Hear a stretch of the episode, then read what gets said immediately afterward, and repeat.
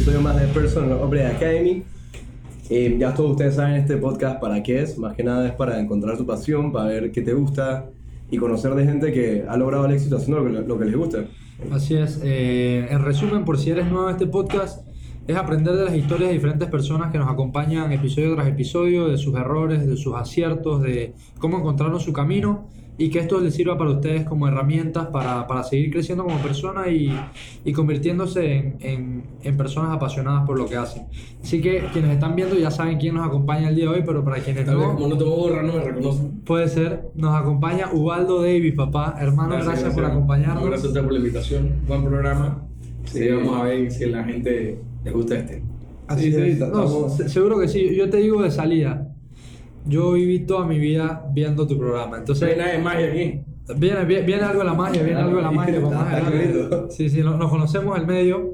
eh, pero obviamente uno, pues yo de pequeño y siempre, a Temi también, coincidencialmente, siempre nos ha gustado el mundo del arte, el cine, la filmografía y demás. Entonces, y bueno, aquí en Panamá tu programa, ¿sabes? Siempre ha sido referencia. Entonces, yo, a mí me gustaría partir por ese inicio, eh, obviamente tomando como referencia el programa de La Cáscara, que es como el proyecto macro que, en el que tú has estado toda tu vida. Pero antes de eso, que nos cuentes un poquito de dónde nació ese, esa entrada al camino de... Hay que echar un poco para atrás. Sí. Está cool, está cool. Yo desde chiquito, como de los 14 años, siempre me de dibujar. Dibujaba, dibujaba. Entonces empecé como eh, con caricaturas, ¿no? Empecé en Camaleón, un periódico que era un semanario, ustedes tal vez nunca lo conocieron, pero eh, llegó a vender 100.000 ejemplares hace 30 años. El periódico que más vende hoy en día son 60.000. 20 años después. El. Camaleón. El Camaleón, era de caricaturas, puras caricaturas políticas. Ok. Eh, llegamos a vender 100.000 ejemplares. De ahí yo quise hacer el camaleón en televisión, pero la gente que, me, que, que, que tenía ese grupo que hacían caricaturas con nosotros, lastimosamente eran demasiado irresponsables, eran muy buenos creativos, pero eran muy irresponsables. Y el salto a televisión, si no de televisión, imagínate, ¿no? Ese- Pasa ese mucho con- pasa. Pasa mucho con los creativos, ¿no? Sí, sí, Que- Son demasiados cracks. Para eso tienes que tener gente al lado que te ponga en orden. O sea, una secretaria, mi, mi, mi asistente tiene como casi 20 años y es látigo. Mis hermanas también. Entonces, para los creativos, la gente de producción es así. Pero en este mundo, y eso yo se lo quiero decir a los pelados, eh, hay que, no hay que ser loco, hay que parecer loco. El loco no llega a ningún lado. O sea, el loco se muere de sobredosis y le da vaina. O sea, hay que parecer loco. Y esto me lo dijo Emilio de los Rabanes. Ajá, En ajá. este mundo hay que parecer loco, no hay que ser loco. Bueno, la cosa fue que de ahí quisimos eh, emigrar a, a- a televisión, pero no se dio. Y yo me quedé con un botón de vainas escritas. O sea, tenía un botón de vainas escritas, sketch. Y un día de la nada, eh, estamos en el camaleón y llega, eh, ¿se acuerdan de la página de adelante.com? Claro. Ahí estaba Fernando, eh, uno, uno, uno que a nosotros, y, y, me dice que no, voy a salir en este programa que se llama La Pepa TV. Y que puta, yo tengo un montón de vainas ahí, dile a, esta persona, el productor, y el productor vivía por aquí, por mi casa. Y yo le digo, es que hey, tengo esta vaina y vamos a reunirnos, y nos fuimos a Cerro Viento, que vivía Milton Corrales, que era el hacía Ardilla Pérez. Y nos reunimos con él un domingo, me acuerdo, en la casa de él. Yo le enseñé el botón de vainas que tenía escrita, más que hey, buenísimo, que no sé qué. Yo no iba a salir en televisión.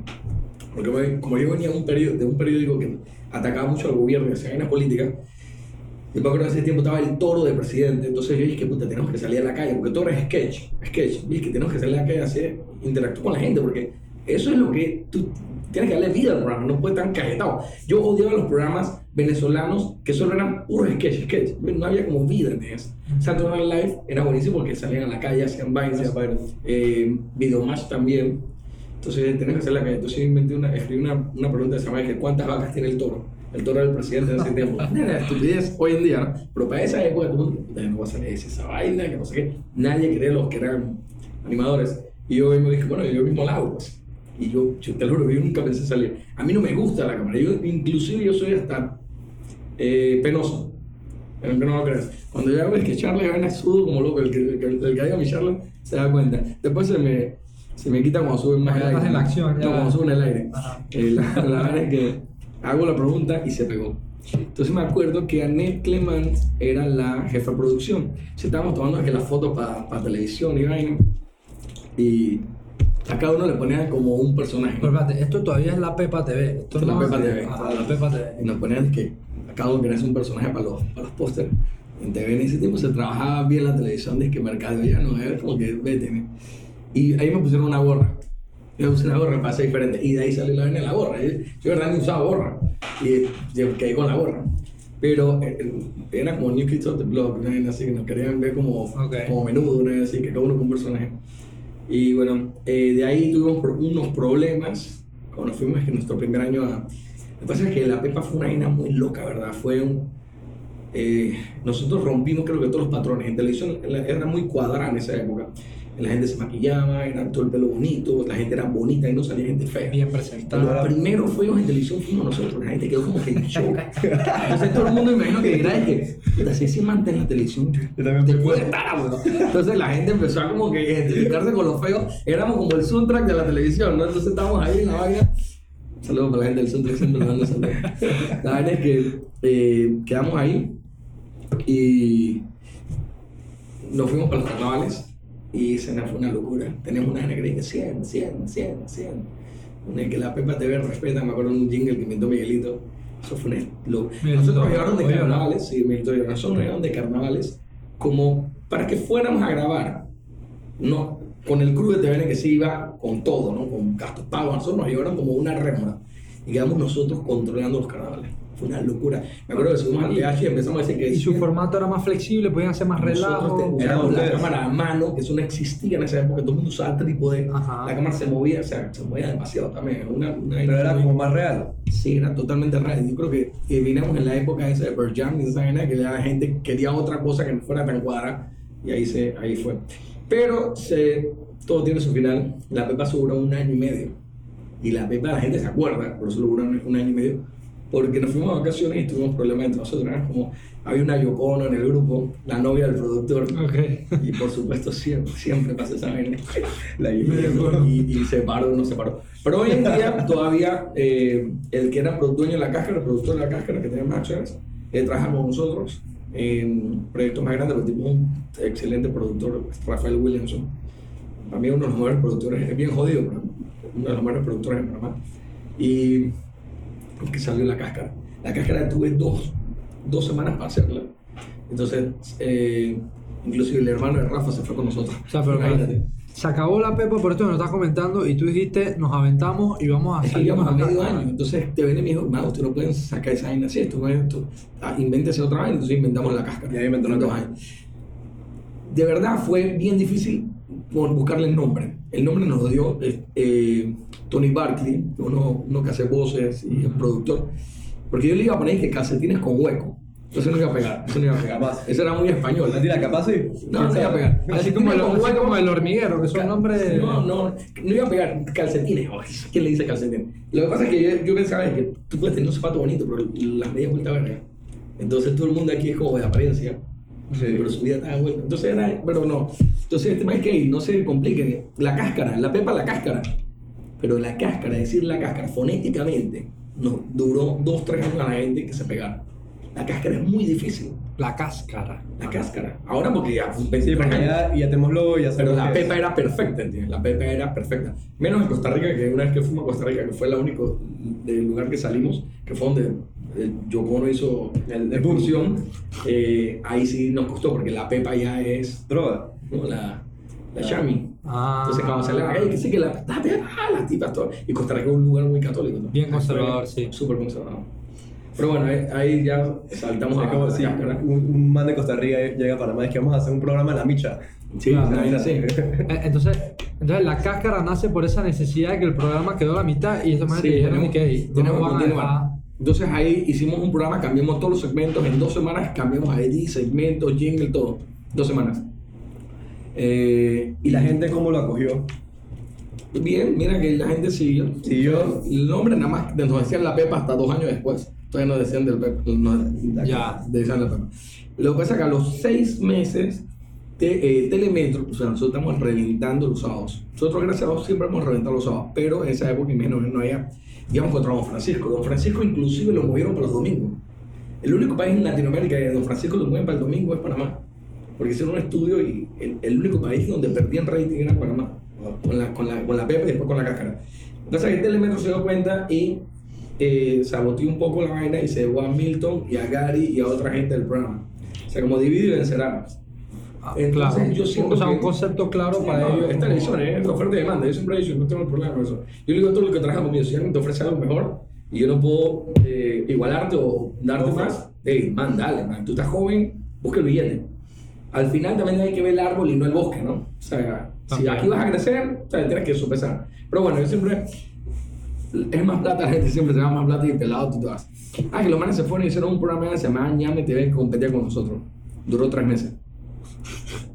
Capum, más nunca se en televisión. Claro, es que cuando nace la cáscara ya traía un músculo fuerte de la pepa. Sí, o sea, pero, mira, pero mira que de- también, también fue algo que nos ayudó. Mi humor es totalmente negro. Yo soy fucking eh, Jerry Seinfeld. te sea, Louis C.K. Toda esta vaina. Ah. eh, ese no lo conozco, pero. Búscalo, búscalo. Louis C.K. Louis C.K. no lo conozco. Pero bueno. Eh, yo tengo 50 años, acuérdate esa vaina. No, pero, pero, Bueno, 48, por si pero acaso. Luis C.K. es old school. Ah, ok, no lo he visto. Bueno, la cosa, lo busca. Eh, la cosa es que eh, al, al, al quitarme estos manes que ellos son más humor blanco como eh, como el Chavo y el Chepirito y esa vaina. Eh, yo empecé a buscar un eh, otro creativo porque no, no puedo escribir todo el programa. Claro. Ese tiempo le escribía a Delmiro, pero Delmiro estaba en otro programa que había que es que Chombotrón, que era en Canal 4, que también era competencia. Entonces Delmiro, que es mi hermano, me decía, ya estoy con esta gente, él es muy fiel, muy leal, no me puedo ir para allá porque ya estoy escribiendo tranquilo. Entonces me traje a una man, una man que trabaja conmigo en el Camaleón. El Camaleón fue un semillero durísimo de creativos. Se llamaba Janet Albornoz, la que hacía, no sé, no, usted no lo conoce el Camaleón. Y hace una caricatura que se llama Ternuras de Pollo. Ahorita es talentosísima. Pero ¿qué pasa? Ella es mujer, pero escribe como hombre, como machista. Entonces la gente no, jura, no podía creer que fuera mujer. Ok. Y humor full más negro que el mío, porque eres otra generación. Y entonces ahí fue donde la cáscara ya cogió una identidad totalmente de humor negro. O sea, no hay humor blanco ahí. Claro. Y veníamos Sí, por y, y- la, y la línea es bien marcada, la cáscara siempre Si mantiene. la gente dice que la cáscara es machista, pero veníamos otras épocas que te dejan hacer más de cosas. Yo siento que hoy la generación no es que seamos machistas y no es que seamos todas estas cosas, sino que ahora cualquiera, todo el mundo tiene como la piedra muy, muy delgada. Muy sensible. Porque, porque han puesto de que "Ey, esto está mal. Sí, bueno, Entonces- normal, eso te hace. No, claro. Pero lo han pintado de esta forma. Antes no nos damos cuenta de esto. Yo en cierta manera, yo- no es que tú apoyo el bullying, pero yo te digo que el bullying es... Tampoco que te van a matar y te van a pegar y todo eso, pero el bullying es necesario eh, cuando estás creciendo. En la escuela a mí me pegaban y yo, Sí, yo yo cogía por acá, cogía por acá. Yo tampoco lo apoyo, pero sé que te hace más fuerte. Sí, pero no lo apoyo al bullying En nuestra extremo. escuela, no- nosotros nos jodíamos buco. O sea, Fuerte, nosotros estamos en el mismo fuerte. salón. Y a veces yo quería sacarle la chucha a, a guardia. Sí, varias veces me correteaba para pegarme porque llegábamos a ese extremo, pero coincido contigo en ese punto de que te da cierta Te da cierta habilidad y siento cierto como, como Hay- fuerza interior de que, Hay bro. mamás que cambian los niños de los colegios porque le hacen bullying. Sí. Estamos haciendo una generación de pleitos que cuando se enfrenten al- al- a la realidad muy blandos. van a quedar viviendo con a los 40 años, 45 Claro, porque no le das las herramientas para seguir. Lo que sí es darle empatía al bullying para que, bro, te des cuenta de lo que, lo que estás haciendo, pero al final no hay más que por viendo venga. No, no, está bien, porque al final sí ha bajado bastante, ¿no? Sí. Siento que. Porque ahora con las redes, no sé. Pero es que no, más, más hemos- del bullying. Es que nos hemos estado yendo al otro lado del extremo. Los seres humanos no tenemos balance nunca, siempre somos extremistas. Somos el cáncer de la tierra. Entonces, en vez de que bullen, ahora, ahora a nadie lo bullen y todos nos vamos a meter esta burbuja de protección. Eso es lo que está pasando hoy en día. Pero, Digo, que- pero que, que también obviamente es un tema de balance, ¿no? O sea, cierto, balance. cierto tipo de bullying tal vez te da fortaleza mental de entender que uno tiene que aceptar que alguien te moleste y saber sobrellevarlo y, y manejarse, pues. Porque ya también están los extremos de los casos que se han visto, Sí, ¿no? hay, De que hay algo- gente, hay gente que también con bullying chiquito, pero todos los días es como la gota que ahora la roca. ¿entiendes? Que- que O sea, revienta, tú tampoco sí. puedes todos los días estar a alguien. O sea, Claro. ese tipo se va a acabar en un momento. sí. Claro, claro. Digo, y al final, chucha, la base de todo es tener seguridad en sí mismo. Mira, que nosotros, bulear, tenemos, nosotros tenemos un pasero en la cáscara de escena es, de verdad, es el- la casa del bullying. La casa del bullying. Yo- bueno, después te pregunto un par de cosas. Bueno, la vaina es que había un man ahí que trabaja, que siempre lo bulleamos, y bueno, eh, decíamos que cuando estaba chiquito se le cayó la empleada y no le dijo nada a la mamá y se lo regresó. Eh, pero, pero el man un día le pusimos que, hey, man, ¿cómo? no voy a decir el nombre, vale. Le caracostra, ¿no? La gente debe saber. Bueno, la, que, la lista de cómo nos mataría a cada uno. ¿Qué más la hizo? Ahí me meten dos Baila bien granadas. Ahí me metido dos granadas. Que soy uno de los que muere mejor porque. Sí, vez. Pero hay uno que le meten 99 a cuchillada. Y hay otro que lo degolla. Hay otro que el man hizo la lista de cómo nos iba a matar cada uno. Entonces, eso es un man que verdad puede entrar cualquier día y nos mata. Sí. Así que le subimos el salario. le. El pintado caracol. Yo, lo yo- ahora que dices que la casa del bullying, eh, yo trabajé cas- dos años con Clarisa, ella viene Ah, ok, de Clarisa. Clarisa, y, y ella me contaba que, que, que a veces cuando ustedes se desataban en la cáscara, eso era... No, las manes ahí de verdad, de verdad, se gradúan. Las mujeres se gradúan. Ni un hombre le echa cuenta. Claro. Las que trabajan con nosotros. Nadie Bueno, y, y también, puta, mi, mi brother también trabajé con Sócrates un buen rato. Sócrates hizo, le hizo una Diego, Diego de Valdía cuando estaba. Siempre que son los primeros años, los pelados la pasan espantosa como la cárcel, de verdad. Ajá. A Diego unos Tienes que ganarte tu... A Diego unos carnavales agarraron y le dijeron que le iban a violar. Agarraron y le pusieron, lo vendaron, el man estaba así en el suelo, gritaba que le iban a violar, el man gritaba el nombre de mis hermanas porque estaban por ahí. Entonces estaba, que Espinosa, Sócrates en calzoncillo, entonces estos manes en calzoncillo que le iban a, el man, Dios nunca va a contar esa vaina, pero la creyó. Porque Sócrates, Sócrates un- Espinosa me muero. ya. Sócrates es un personaje, loco. Yo con Sócrates grabé un par de cosas y la verdad que, la verdad que es una mente para eso. Y, y mira que ellos, ellos mencionaban con los que compartí que pasaron por la cáscara que, como tú mencionas, fue realmente una escuela en, en varios puntos. Muchos lo que decían era que, que algo que tenían ahí es que permitían que la creatividad de cada uno, o sea, no es que porque tú acabas de entrar, si dabas una buena idea, no se te iba a tomar en cuenta. No sé, es que al final las ideas salen de, de brainstorm de todo el mundo. Ey, espontaneidad. Sí. Y alguien puede decir una estupidez, pero esa estupidez se puede tra- eh, transformar en un super mega eh, idea. Nosotros lo que hacemos es que sí tenemos un guion y hay que seguirlo, pero si yo veo que la persona tiene actitudes de que pueda romper y pueda improvisar, lo dejamos. O sea, cuando hacíamos Fernando Funcionario, por ejemplo, eh, John veía el mundo de otra manera, porque lo que pasa es que él no era panameño. Ajá. Es más, John fue el que inventó el panameño. Porque él era Sonian, eh, los que vimos esto que Sí, vimos. Entonces, cuando él venía aquí, él dice: Ustedes, los panameños, sí, no me acuerdo. Y él aprendió a hablar español con nosotros en Fernando. Él hablaba súper mal español. En Fernando, imagínate, hoy en día, y que el icono de los panameños, y que Fernando, ¿no? Fernando. Pero, pero él, él veía cosas que nosotros, para nosotros son transparentes. Que nosotros lleguemos y cojamos de que dos veces y que de los 7-Eleven y que vaina y nos quedamos ahí cogiendo. Y le dije, man, eso no se hace. pero tú, tú, tú ves como normal. Claro. Entonces que te coles en una fila, este, para ti era como que, que eso me viene panameña. Ajá. Entonces, eso no puede. Entonces, man, que no. Hace una semana fui a una boda en México con una amiga, de una amiga que se casaba. Entonces llevaba como cuatro años sin ver a los que, los que me gradué de la universidad. Y en eso una de las mexicanas dice que, ¿sabes, Temi? Yo siempre me voy a acordar de ti, que algo que me impactó, que tú orinabas en todas partes. Yo dije- por ahí, que en la calle, en una esquina, yo dije, ¿cómo estaba- así? Dije, si estoy orinando y todo, de ahí salen todas. Y los mexicanos también que sí, bro, tú orinas en todos lados. Dije, pero ¿cómo así? Dije, te estoy orinando por orinar en una esquina. Ahí ya está vaina no es así. Y esa, yo, yo orino como tengo el interior, pero y esa vaina yo. Ah, yo soy me que, que estamos por la Juan Pablo y todos los taxis se paran a orinar. Y adelante hay un McDonald's. ¿Por qué no entran al McDonald's? Yo o sea, no. manes como que, oye, pues, normal. Yo, ya que te educan así. no, es, no, es un área cultural que tú ves la gente normal orinando. Sí, el, el panameño a nivel cultural es, un- es un animal bien peculiar, el panameño. Ten- Tenemos cosas muy... Ahora, ¿sabes qué es lo mejor de, de la caja?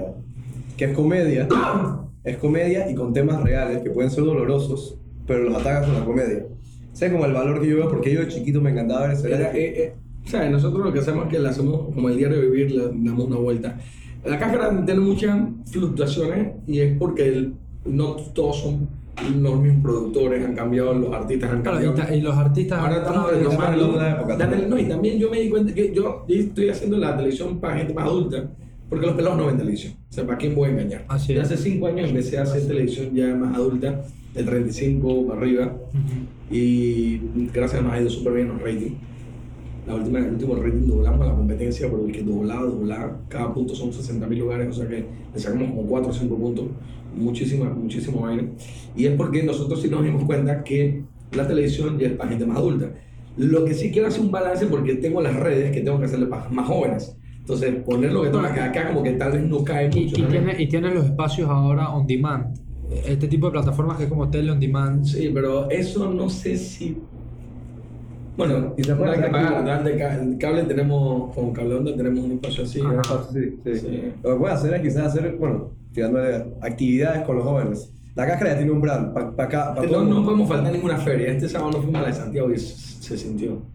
Sea, me faltó Claro, eso. los, los mom- los- de- los momentos presenciales Total, total. Y, y déjame decirte algo. La gente tripea esos videos con las parties. Eso, Sí, por, claro, por lo menos a, a a nivel, a nivel personal, cada vez que era, o sea, para mí, lo que, de muchas cosas que me acuerdo de la cáscara viéndolo de pequeño, a mí los carnavales era, Ah, o sea, sí. si algo yo no me podía perder en el año entero, era... Bueno, tenemos dos años que no vamos a carnavales. Los cubrimos y los ponemos al otro sábado, pues no, lo- no estamos los cuatro en. No presenciales. Sí, pero es por la Ah. situación. Vaina Claro. se fue y tampoco vamos a ir a no ganar plata y es un trabajo demasiado. Es- Es, imagínate hacer un, un noticiero todos los días. No, no, es una locura, es una locura. Yo, yo trabajé un año en carnavales eh, con el after, yo estuve en el after Una locura. y esa vaina es casi lo mismo. Ustedes tienen que hacer todo, buscar todo, el material para ese día. O sea, se grababa en la mañana, se, se editaba editaba. en la tarde, se mandaba para presentar.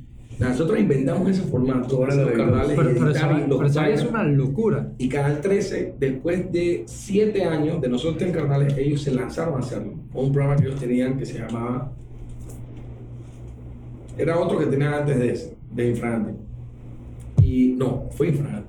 Fue Infragante. Fue Infragante. Tiene 7 años por ahí. Ajá. Bueno, la cosa fue que. No, era otro, era otro. Bueno, la cosa fue que eh, me encuentra Franco Holnes comiendo en, en- un restaurante y me dice, en la noche me dice, hey David, ¿cómo ustedes hacen esto? Porque era su primer año y dije, man, una saca de mierda. O sea, la gente no tiene Es- es idea maratónico, la sí. saca de mierda que es esa vaina. Nosotros tenemos tres crews. Si nos andamos a las 4 de la mañana, más se comando la lagartija con un crew y con un camarógrafo. A las 8 estamos desayunando, cuando regresan estos están editando. Y después mandamos los tres crews a diferentes lugares. Esto es buscar países, esto es buscar esto, esto. Pero llevamos muchas cosas hechas. Que grabamos en mucho, no lo voy a dar dato, porque después saben. Grabamos mucho en Año Nuevo. Eh, En Año Nuevo, en las tablas hacen una que es como carnavales. Se grabamos ahí y lo ponemos también para, los primer- para el primer día. Y, y así se liberan de carga, así se liberan de carga Total, de... total, ellos hacen, ellos hacen culecos, hacen todo. O sea, los primeros culecos es una combinación de los culecos de las tablas y los culecos del 31 de Se diciembre. liberan de carga, porque, Y la gente no se por acuerda. ejemplo, yo me acuerdo, yo me acuerdo de ese año que fui, que cuando regresé yo dije, gracias por la experiencia, la pasé increíble, pero no me choteen ¿Tú más. te imaginas haber ido a 18, no, ¿verdad? No sé, no, a Eso, es, 21 que años fue, de carnaval? es que fue una locura, o sea, nos pedían, nos pedían, querían sacar 15, 20 BTRs por día, o sea, No, y nos salió bien. Y Porque lo, sac- y lo sacan por día. ¿Y cómo, cómo haces si en, en tus videos tienes a Eddie Vázquez de, de voiceover explicando todo? por eso el Eso se lo mandaban para Panamá, al TAI No, el también. Con- no, el banco del crew. El taco nos cruz en un cuarto, sentado así, esperando que lleguen las vainas para él, que le editen y él mete audio. Que le editen y mete audio. Nunca hemos grabado como es. Nunca lo hemos hecho. Y fue una guasa. Porque, pero para eso te va a tener otra cámara con otra gente haciéndome esa vaina porque es otro equipo. Claro. Pero hace dos años, Eddie y yo, que éramos de vacaciones, Gabriel está en, en vaina.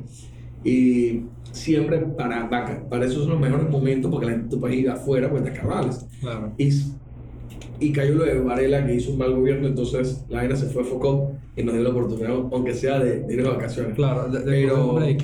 Porque eso, volver va a estar difícil. porque eso es otra cosa que la, eso es otra cosa que la gente no ve. La gente piensa que, que las personas que trabajan en medios, como lo ven el tema de la farándula y que esto piensan que es un ambiente bien relajado, no. que en realidad trabajo. es es una Bueno, nosotros no nos tomamos ni una pinta hasta el último día.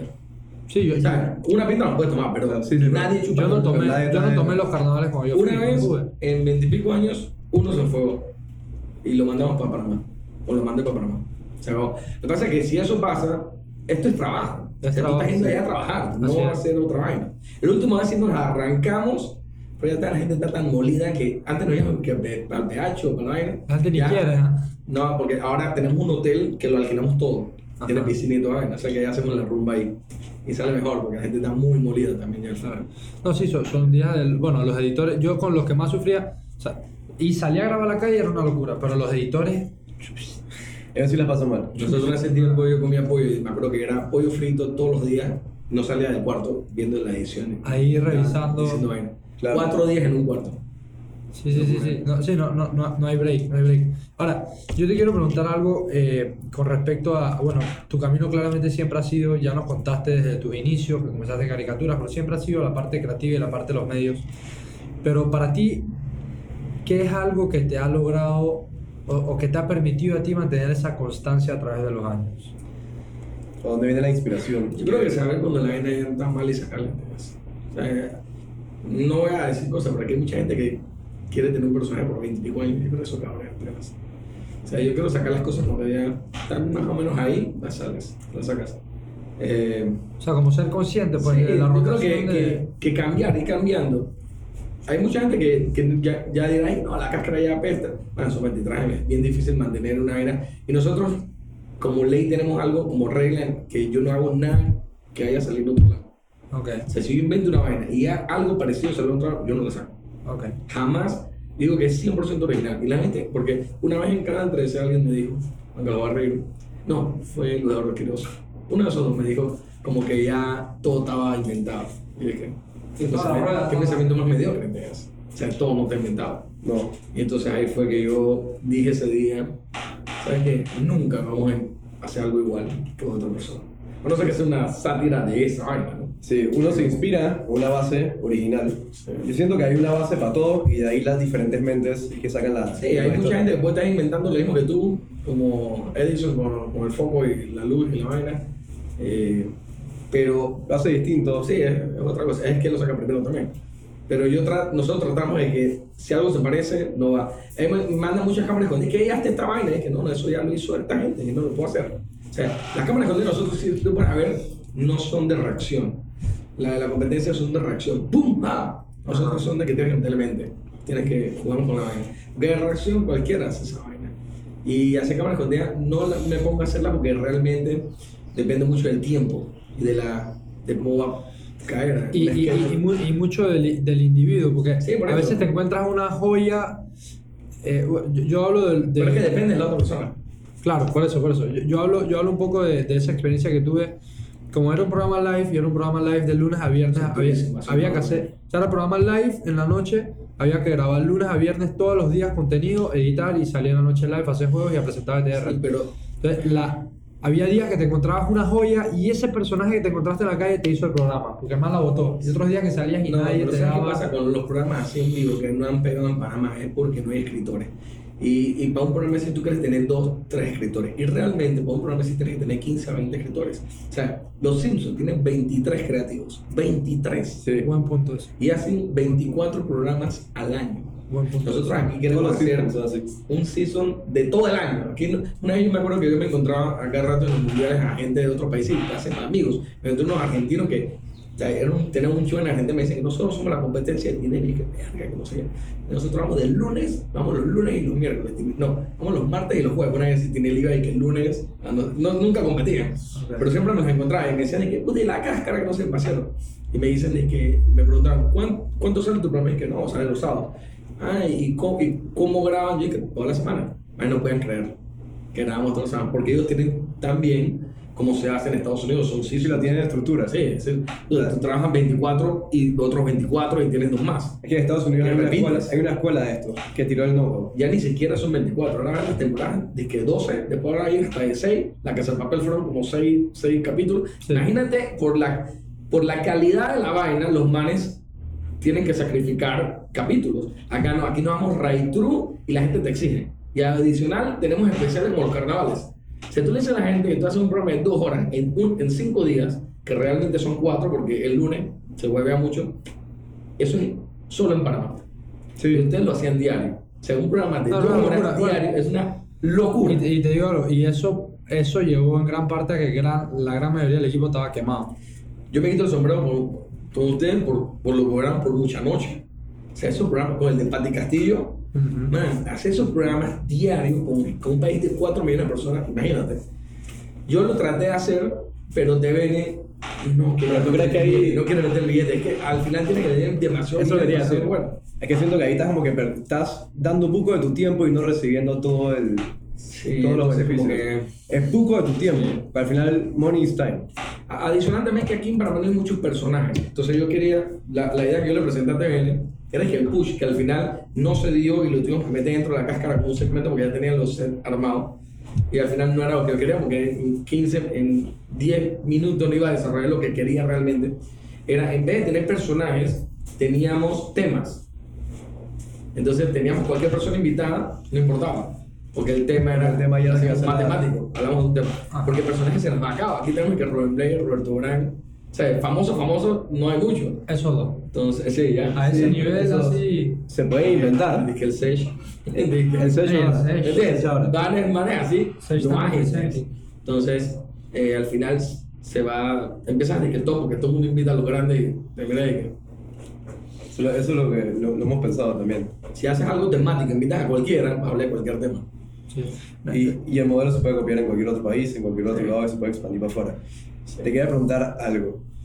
Ok, lleva 23 años la cáscara andando. Esto no es, no es casualidad y no es algo fácil.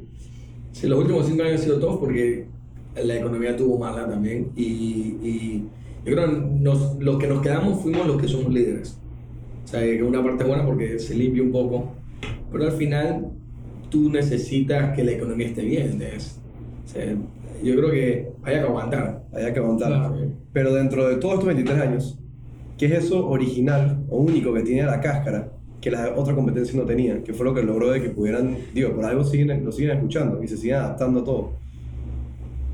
Una vez alguien me dijo que la cáscara era como una escuelita, que era- y otro me dijo que era como el- la triple A del béisbol. Así que si tú pones a ver a gente que está afuera, la mayoría ha salido del programa de nosotros. Sí, ¿Sabes? Andrés Morales y del mismo TVN nos ha robado gente también. Pero yo siento que es que nosotros tenemos como buen ojo para agarrar a la gente. Eso es una. Y, y otra cosa, cuando respondas a Temi también, ¿qué hay dentro de la cultura de la cáscara que ha logrado esos resultados? Sí, al- algo, si es una escuela, algo está enseñando, además de bullying. Yo siento que, que no, no- sí, pero no hay, no hay como, no hay etiquetas. O sea, el que llega a la cáscara, man, con nosotros trabaja un man que hace como un mes nos dijo, eh, soy transgénero. Y, y dio el cambio, ahora es mujer, man llega, estoy mujer. O sea, y, el man es de la nosotros, ¿entiendes? No hay esa vaina, aunque todos pensemos distinto, no Ya hay te los esa- labels. Sí, no hay, yo trato de que no haya egos. Y yo creo que somos uno de los pocas personas en televisión que somos bien humildes. Porque en televisión hay un problema, que cuando sales en televisión se te sube esa vaina y tú imaginas que lo, lo viviste con muchos alrededor que se sienten como que están acá y todo el mundo real está acá. Entonces le digo, man, lo máximo que vas a tener para más es que sabes pintar atrás de un bus y ya quitaron los, los buses. O sea, ya ni eso. O sea, en Panamá con lo que se gana realmente en televisión, tú, o sea, tienes que tener otro trabajo. O sea, tú ganas bien si trabajas en radio, televisión y prensa, por las tres. Aquí, aquí en Panamá decimos farándula, pero aquí no hay la, el fanatismo que hay en Estados Unidos No, o en otros países. de de-. Ni en México, ni en, ni en Argentina. Ni... Alguien me dijo una vez, con lo que ustedes vendían en el Camaleón, era para que ustedes fueran como el Mad Magazine de Panamá. Fueran multimillonarios. Puta man, yo ganaba 35 dólares en la página. Una página. Entonces yo me acordé que me pagaban 35 dólares. Yo hacía 5 para tener algo. Claro, en ese tiempo que tenía 18 años. Pero yo creo que hay que sacarse la mano. En la caja, de verdad, somos, un- somos una familia. eh, pasan las generaciones que pasan y la gente que sale todavía nos sigue queriendo, aunque haya salido peleada, que son un poco los casos. Pero todo el mundo siempre dice, hey, aprendí algo, no sé qué. Capaz el camaleón puede ser, ser, ser ahora una plataforma de Instagram. Y está, Sí. está metiendo posts así con los, con los cómics que tenía antes, Sí. nomás que con la política hoy en día. Lo que pasa es que eso es otro mundo, esos son puros pelitos manejando eso. Yo no entiendo esa vaina, para mí es como que veo las vainas y me río de algunas, pero otras me quedo. como que- Porque yo soy de la vieja onda que todo tiene que tener un porqué, pero estos manes ya no tienen que tener un porqué. No, que no tiene que tener un porqué. y es un Nadie- mal trip, es un mal trip. Entonces, se cabrean con preguntas por qué. Dije, bro, la vaina es así ya. el ¿Cómo man no que- el chiste de uno era la música, que le pusieron a una vaina. Y me quedé, Ey, ¿tiene que yo escribirte aquí un mensaje, hay una onda que te mando un mensaje aquí invisible y no sé cómo funciona eso. Le digo eso a mi hermanita, porque, bro, salte de tu trip, nada más Ah, no, no, un mensaje ya. ya. Ahorita. Mis hijos saben todo. Tengo uno que 14, uno de 17. que son manes- Ellos saben todo. No, saben todo en el sentido. No, en todo, todo. No, yo sé, claro. Pero eh, tecnológicamente, su maíz, su maíz, ¿a dónde aprendieron eso? O sea, en mi época se tenía que estudiar programador. Estos manes ya nacen programadores. Sí. Entonces, los pleitos que traen conmigo en Nace en la corriente ya. Estos pleitos que traen conmigo internet, yo creo que los- son puros pelados. Entonces, cada uno eh, son tan diferentes, ¿entiendes? Tengo una diseñadora que está. Bueno, estos son los diseñadores, pero los de internet son otra onda, pero todos trabajan en el mismo ángulo. Y todo esto, tú puedes ser un personaje te quedas, wow, de verdad. Estos manes de verdad. y- ah, no hablan. Nomás no hablan. Está bien. Todo, y se ríen de las vainas que se mandan entre ellos. Te quedas que. Ya se olvidaron de lo que es hablar, ¿entiendes? Pero es otra, es otra, es otra generación. Y no es que la tuya sea mejor, sino No, que es la es- tuya. Es distinta, es distinta. Eso es todo. Y, y uno siempre, y uno siempre le, va, le encontrará el valor a la de uno propio, ¿no? O sea, como que... Ah, yo en esa parte yo siempre digo que la gente dice que mi, mi generación es mejor, esa es porque era tu generación. Ey, Tony, la de tu abuela te decía la misma vaina en la Y tuya. la- es esa-. Sí, 100%. Sí, porque uno le tiene ese, ese, esa nostalgia y ese valor. Man, ¿sabes qué pasa? Lo Que que yo sí viví que- tanto mi juventud y tanto mi vida. Yo, he- yo he hecho, gracias a Dios, todo lo que he querido. Eh, claro, me falta vainas, ¿no? Pero, pero yo no de los que cuando llegan a viejos, después me quiero sentir como un pelado. Y compramos un carro deportivo, ¿sabes? Porque no vivió eso en esa época. O sea, eso se ve como tan ridículo también. O sea, no sé. Bueno, cada uno hace con su vida lo que quiere. Pero que de 50 años y que con arete y poniendo vaina, entonces dejas a tu mujer y andas con una pleita de 20. O sea, esa vaina, esa pleita de con la- 20 a, a, a los 3 días te está quemando. ¿no? Porque No, tú no aguantas y después vaina. regresa llorando donde tu, donde tu mujer Ah, sí, dice, sí. por favor. Y ojalá que la tipa no". tenga un chombón. Pero yo creo que tanta tecnología y tanta información nos ha vuelto más impersonal. Totalmente, sí, claro. Sí, claro. Y más cosas al aire libre, la gente te- se está perdiendo hacer muchas vainas. A mí me gusta Denver, en Colorado la gente puede tener mucha tecnología, no es como Seattle, pero, de- pero la gente es todo al aire libre, la gente hace muchas cosas. Sí, es pura naturaleza. Yo creo que uno de los lugares en Estados Unidos que yo creo que ahora es el único que pudiera vivir realmente, porque ahora estoy en esa onda. California ha ido a... Eh, No he ido mucho a California, pero la, siempre que voy son vainas de comprar equipo, así que no, no he visto el California real, pero yo creo que es más plástico que la mierda, ¿no? Depende de la área también, obvio. Digo, ponte San Diego, playa. Eh, Los Ángeles, Los Ángeles, una ciudad gigante con mini ciudades. Yo fui a Beverly Hills, pero con Liz Hernández, Bueno. que nos llevó de rico y famoso por ese- Beverly Hills. El- y- el Beverly Recent Hills. Famous. Sí, la man de verdad es lo que dicen. Además fuimos a una fiesta, fuimos a un juego de los Lakers, una fiesta con los Lakers, después fuimos a otro lado. Y esta es una anécdota que yo siempre cuento. La man, estamos así, en el, el- donde los Lakers le están llamando que Lisa, Lisa. Que se voltea y le dice que espérate, que güey, digan que estoy con unos paseros. Cuando hemos volteado a ver quién estaba llamando a Lisa. Y lo puso a esperar porque estaba con nosotros. Que Shaquille. Leonardo DiCaprio. No. Fuimos a una fiesta y estaba todo el mundo sólido de Hollywood. Yo dije, entonces, Lisa lo pasó con un man que era como un defensive tackle de, de Filadelfia, así, el man un Mercedes, chomón grandote, ganaba un Mercedes. Y la man, man nos llevó a todas las fiestas. Y, y después el man y Lisa, y Lisa, no, dije, dile que se vaya, estoy chiflando. O sea, pobre man, después nos fuimos en, en taxi al hotel. Pero la man estaba pegada, pegada. Alante de mí estaba. Eh, ¿de ¿Cómo se llama este man? No, no, esa es el que Pero era pura gente Esa que le puso. Honda a Leonardo. Te lo juro, yo muerto así no podía creerlo. El dije. tío Leonardo. monstruo, mo- monstruo ese man, por cierto. Soy gran fan de Leonardo. Pero bueno. Ey, eh, otra cosa que quería preguntarte. Porque hay muchas personas que, que entran al medio o en cualquier otro ámbito en el que se desempeñen, pero nunca se atreven a tomar como ese, como ese salto de fe. Y, y quería preguntarte qué tú ves o qué valor tú ves que hay dentro del iniciar tu propio proyecto, en el área que te gusta. Lo que pasa es que ya las televisoras son. se cagaron en el negocio. Mira, cuando yo entré en TVN había mucha producción nacional. Pero las televisoras, como que son del mismo, los mismos dueños. Y al final eh, no apostaron en la tele- en producción nacional y se fueron a comprar programas. Afuera. Les sale más fa- fácil comprar programas basura que te venden Sí. como más basura y nos traen todas esas novelas, entonces mierda. Entonces, al final, existe el cable, existen ahora todas estas plataformas. Todos esos programas que ellos compran, tú los ves antes. O sea, todos, no digan se novela, no sé qué. Lo único que no vas a ver antes es producción nacional. Hasta que nadie retome a hacer producción nacional, que sea más producción nacional que otras vainas. Por ejemplo, yo veo Los Simpsons, cada cuatro compro Los Simpsons. Pero Los Simpsons lo veo en Fox. Claro. O sea, ¿para qué voy a ver unos Simpsons de cada- claro. 96? Entonces, nadie, porque le sale más barato, no quieren producir. Es- al final, no es ni cuestión de producir, es cuestión de pereza.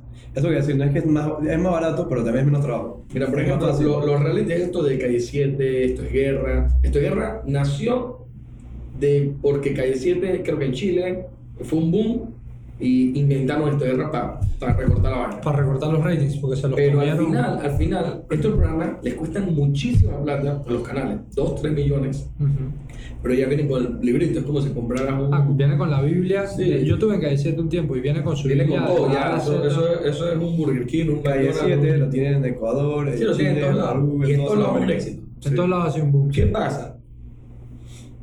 Tú vas a decir a mí que aquí no puedes inventar algo Que se parezca. Eso es lo que yo he dicho. tienes que pagar 2, 3 millones por Y algo. no, que la gente te paga a ti por los royalties. Ese es el Es triple, no ese es el entiendo, no entiendo. Entonces, Pero creo que ya está empezando eso. Pero, tal vez es un tema de riesgo. Tal vez de que yo, ese riesgo no lo voy a coger yo. es que Sí, esa, esa es la cosa, uno lo tiene que agarrar. Sí.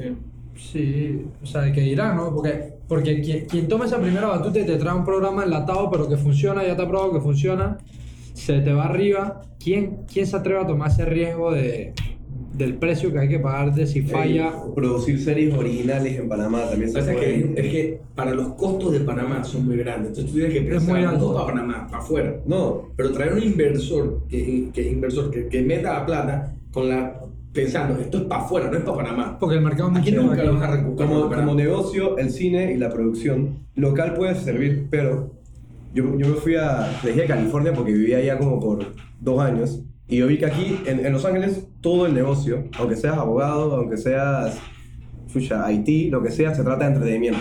En- Eres abogado, entertainment lawyer, todo el entretenimiento yo vi, Claro, estás en- todo, estás en la papaya. Y yo dije, wow, aquí los que, los que son exitosos hacen entretenimiento. Aquí hay un mundo donde la gente puede hacer lo que le gusta y puede vivir bien. Entonces fue que, ¿qué es lo que están haciendo ellos? Están produciendo y sacando para todos lados. Voy a tratar de hacer eso en Panamá. Obviamente no tengo plata para hacerlo, así que no puedo.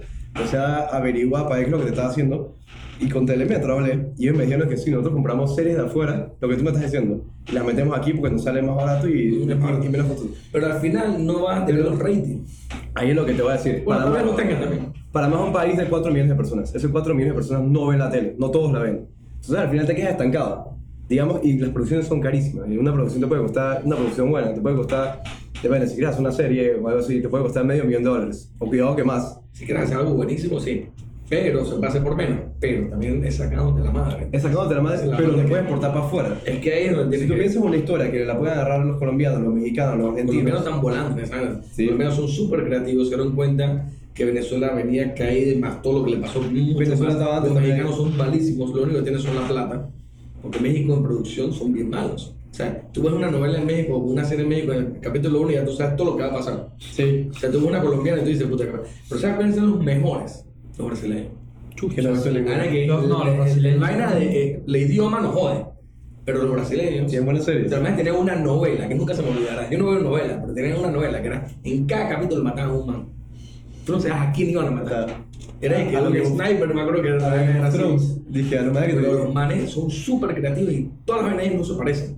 No hay una novela, tú ves una novela venezolana, una novela mexicana, son igualitas. Que la chulita, que la hija del grande, de- de- del millonario, y después se da cuenta que se casa. O sea, la, La mierda. la empleada está con el, el de la casa y la, y la mala, la otra Sí, es mala y no sé qué, pues tiene un hijo en común. ¿Quieres, ¿Quieres que te dé un dato que yo me di cuenta y, y- y después yo lo analicé bien y yo siempre lo digo?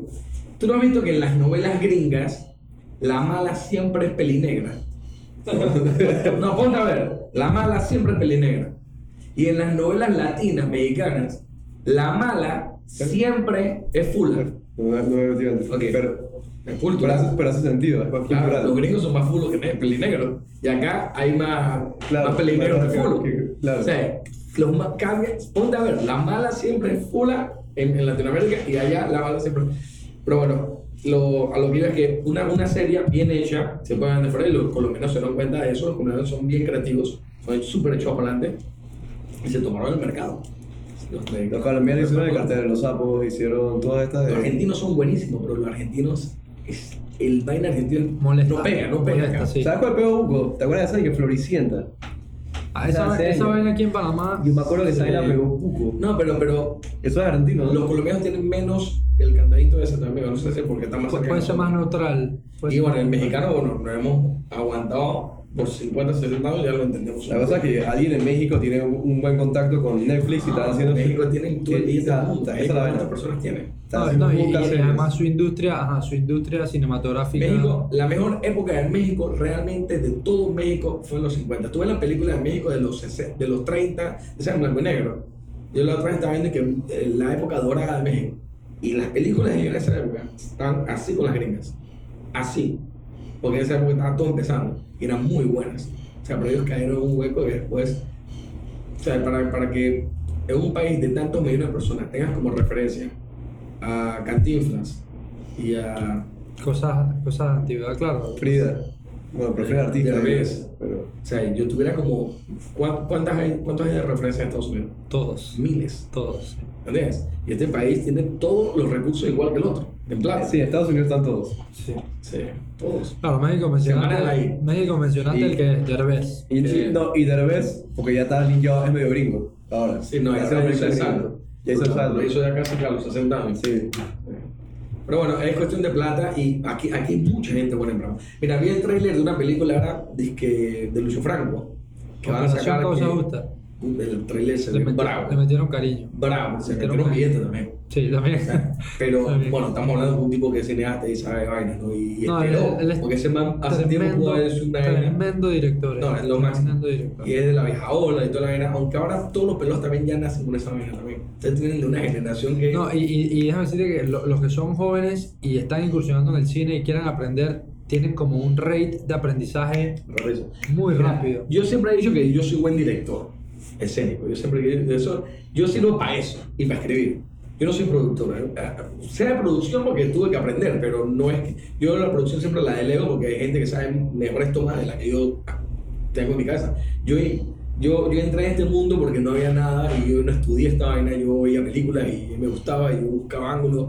Me gustaba mucho Almodóvar, esta vaina. Ah, Pero no es que soy productor. Entonces, cada vez que ah, tenemos que hacer algo, yo no produzco, yo solo doy a alguien. Pero yo siempre tenido el coco de hacer mi película de Fernando Funcionario. Gracias, yo la escribí y todo, la tengo ahí y está bien sólida. Y no importa los años, la verdad es que falta la plata. Entonces, no puedo dejar mi negocio por irme a hacer esto de 5 o 6 meses. O, Claro. Porque aquí te dicen que no, que yo le hice en 2 3 meses.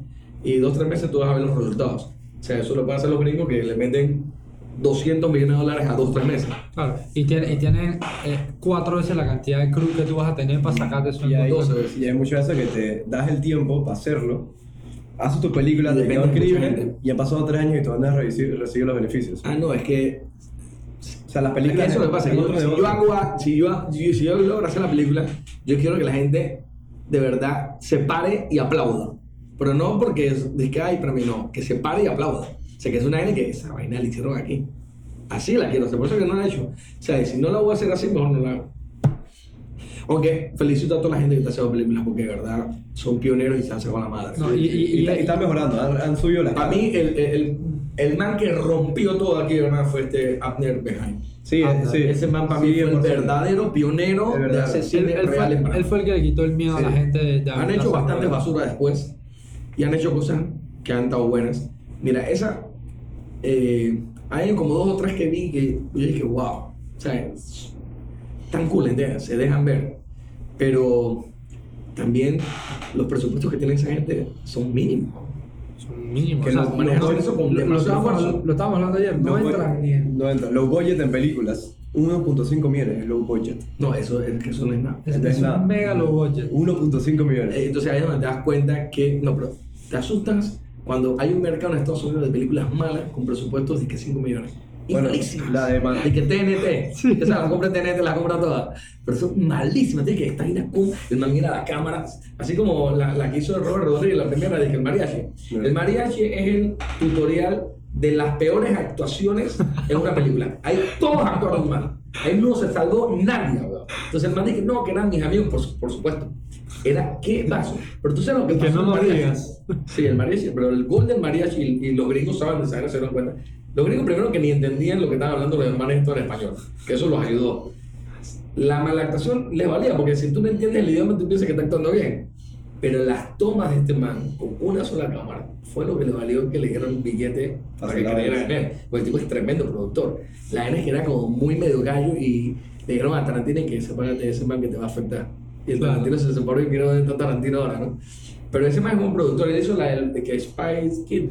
Ah, eh, ¿cómo se Gary, llama? al- algo Rodríguez. Ajá, y no estaba mala. Papeladito estaba cool. Sí, papeladito. A la claro. época. Yo me la viví esa de Sí, Kids. Ma- Machete. Sí, pero machete. Ma- eh, no, él es el mismo- cuenta que es el es mismo muy de man. su vaina, ¿no? Es mismo man, es mismo No, man. sí, sí, sí. Tiene como su estilo. pues. No, el man es multimillonario, era productor. Ya la- Si No. pega una en Estados Unidos ya. Es verdad. Sí, literal. E igual si pegas una en México, también ya. Ya, los rabanes, ponte a ver, eso por ejemplo también. Todos los CDs de los rabanes siempre de una canción eh, mexicana. Siempre tienen una. Porque a mí me dijeron, donde peguen una y ya. Cracks.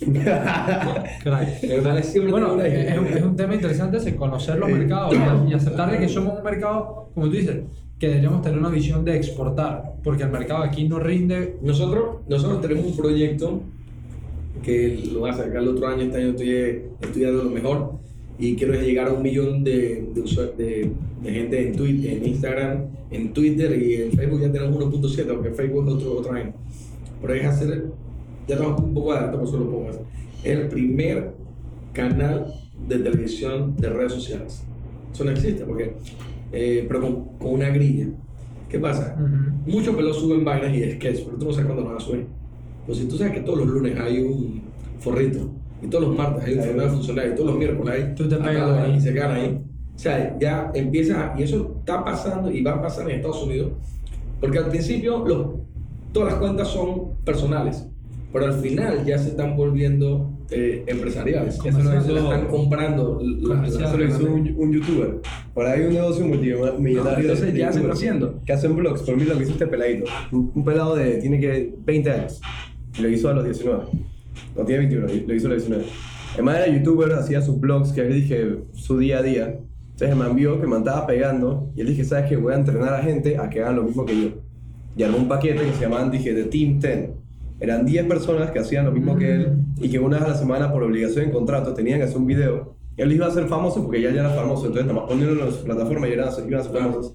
Cada uno tenía que por obligación hacer un video una vez a la semana y ese llevaba 20% de los revenues, porque YouTube te paga por views. haciendo un canal dentro de un canal. Hizo un canal y tiene el Team 10 y tiene a 10 personas que era el 20% de cada una. Y también vende merchandise de cada uno. Lo que pasa es que no, no, y se pueden hacer muchas cosas. Mira, Vale 20 si tú- millones el pelado. Si tú te vas a las producciones de los youtubers que empezaron hace 10 años, a las producciones que tienen ahora. Esta vaina puede salir en Saturday Night Live, puede salir en cualquier programa. Sí. Ya las producciones son producciones, ya no son de que, eh, wow, son de que estoy grabando. Instagram va para eso. Yo siempre he dicho que nosotros estamos atrasados Estados Unidos 10 años. Sí, Sí, 10 años. todo lo que pasa ahí, cuando, a sacar 10 cuando- años. cuando nosotros hablamos del podcast, del formato podcast, que está llegando la ola a, a, a Latinoamérica, podcast se convirtió en podcast hace 10 años en Estados Unidos. Clarito. Son 10 años. Y, y clarito. Pero bueno, estamos con esto y tenemos un segmento que hace un palo que se llama que American Idiot. Que es como un American Idol, pero de presidentes que cantan. O sea, toda la semana canta un imbécil. O sea, el primero, por supuesto, va a ser Maduro. Entonces, es en, es en caricatura. Claro. Lo va a hacer Fred, del que hace eh, Forrito, Ajá. que le hace casi creativo también. Fred es una persona más creativa que Forrito viene de la cáscara, por aparte. no, Forrito eh, nació. Pasa que Fred quería entrar a la cáscara y siempre iba y yo nunca me podía reunir con él. Y un día me pude reunir con él. El man fue como dos o tres veces. Y yo le decía, puta madre, ¿verdad? ¿Por qué no fuiste a otro lado y que no había que era la cáscara? No era fanático de nosotros. Entonces él venía de Chiriquí y se reunió conmigo y me decía un montón de personajes que tenía. Y yo los veía todos, pero ya algunos había visto en otro lado, otras se parecían. Y me dice que me dice, "Oye, ¿qué, ¿qué tienes ahí? Que tengo otra cosa, pero no sé si te va a gustar. Y que, ¿qué es? Un condón que canta. yo dije, y después que boom, yo dije, esta vaina nunca la he visto. Cuando me puse vaina. Pero él tenía al pingorocho, que era como marciano. Entonces me acuerdo que había en Dalante.com o en Cocoa, una de esas antiguas, que era como una caricatura de un marciano también que hacía algo. Y que se parece mucho al que tiene esta gente, así que vamos a cambiarlo. Entonces trajo a Pingorocho, que es disque, Sí. de- de- como El, de como, como Pinocho. ajá. y lo cambiamos. Puta, Entonces, horrible. cuando hizo esa vaina, bueno, creo que es el ¿Cómo se destino. Yo saliendo de esa reunión, me llama, me llama por teléfono la tía un pasero me dice, Dave, dice que, que trae unos condones y quiero hacerle publicidad. Yo dije, "Puta, yo tengo el segmento, pero saliendo, cogiendo el teléfono ahí mismo y él detrás de mí. Y que yo tengo el segmento con usted. Me acuerdo que los condones eran que Max Pro. Entonces, Forrito empezó ya con un cliente. O sea, en todos los segmentos nosotros tratamos que estén clientes. Y pues sacaron su producto, producto ¿sabes? Sí, después sacamos los condones, pero la era fue porque nos llamaron de México que querían sacar los condones. Ah, Entonces sí. yo le dije, este man, los mexicanos. muy rara. Después llamaron en TV y nos compraron una serie en TV que se llamaba, eh, no me acuerdo, pero la dieron como por un año y pico en MTV. Y ahí la hizo que boom, pero cuando empezamos a vender condones, estaban viendo contenedores de condones para Dubai, para Chile, para todos lados. Y este man le metió una, la, la casa de cómics, la distribuidora, metió una demanda por una bobazón. Y tuvo en litigio de que cinco años. O sea, no pudimos vender todas las eh, la plataforma de, de la herramienta de, de MTV no la pudimos utilizar nunca. Que, haga- Claro. que el único lugar que estaba fuera de- del contrato era Panamá, porque me dejó fuera del contrato para que yo lo pudiera hacer acá, sin que le diéramos a las tipas estas que eran canadienses. Y bueno, cuando ya se liberó la vaina, ya no había serie. Ya había pasado, ya- claro. Ahora, y hoy en día saca forrito que vas a ser ofendido, o- ofensivo. No, en Panamá aquí lo dejamos de vender porque aquí el 5% de la población usa condón. O sea, aquí la gente, puta, los pelos de la edad de usted. No está creyendo. Te cogió en chancro, brother. No está Mira, creyendo. Y tiene, le tienen más miedo a un embarazo, un embarazo no deseado que a contraer VIH. Pero yo también entiendo, ya tú no te mueres de VIH. O sea, que los manes generales que puta, le tengo más miedo al cáncer. O sea, Claro. hasta que no mandemos a. ¿Cómo se llama? Al de los Lakers, no va a pasar nada. Magic Johnson. Magic. Johnson estaba vivo todavía dando vueltas. Dando vueltas, No, Mira, el más la- peligro es Charlie Sheen. Nah, Charlie, sí, sí, No. un loco. Ese, ese es un Pero pasa que la triple terapia ya tú vives y si una mujer está embarazada eh, y tiene VIH, si ella toma la triple terapia tiene 99.9% de que no le dé. No le- O sea, yo cuando sacamos Forrito, nosotros nos hicimos muy partners de la gente de, de Provicida y trabajamos con ellos y aprendimos muchísimo ahí. Pero nadie, nadie es profeta en su tierra. Nosotros hicimos campañas de Forrito en España, en Salamanca, en Barcelona, este man hizo en otros lados. Y aquí nunca se le daba a los gobiernos, nunca las compraban. ¿no? Increíble. ¿no? Así Sí, pasa que- con muchas que cosas, lastimosamente. sí, sí. Tiene que venir entonces un argentino con esa misma campaña y, aquí ah, lo esta argentina la campaña parece eran eso, la- porque eran musicales, con grupo de rock, íbamos a los colegios, iba un forrito y todo era disque virtual y, y video y vaina. Era bien cool. No, pero y era original. Pero y eran buenos condones, eran, lo hacía Hankook en Corea. Yo siempre fui fiel a los Durex, pero no- nunca. Los mejores son Trojans, de verdad. Sí, son- También Troy- accesibles. Tro- Trojans, Trojans también. Era lo que Eh, representaban la Troyans causa. Sí, era lo que representaban la causa. Los Magnum. Ey, eh, no, ot- otra cosa que, otra cosa, otra cosa que me gustaría preguntarte es, eh, obviamente ha sido un camino largo para, para la cáscara y, y- y obviamente uno siempre va aprendiendo el camino y como dijiste, iba gente, hay gente que se te va sumando al proyecto, otra gente que se va cayendo y así, ¿no? Y te toca adaptarte porque tal vez tenías un muy buen productor que se cae.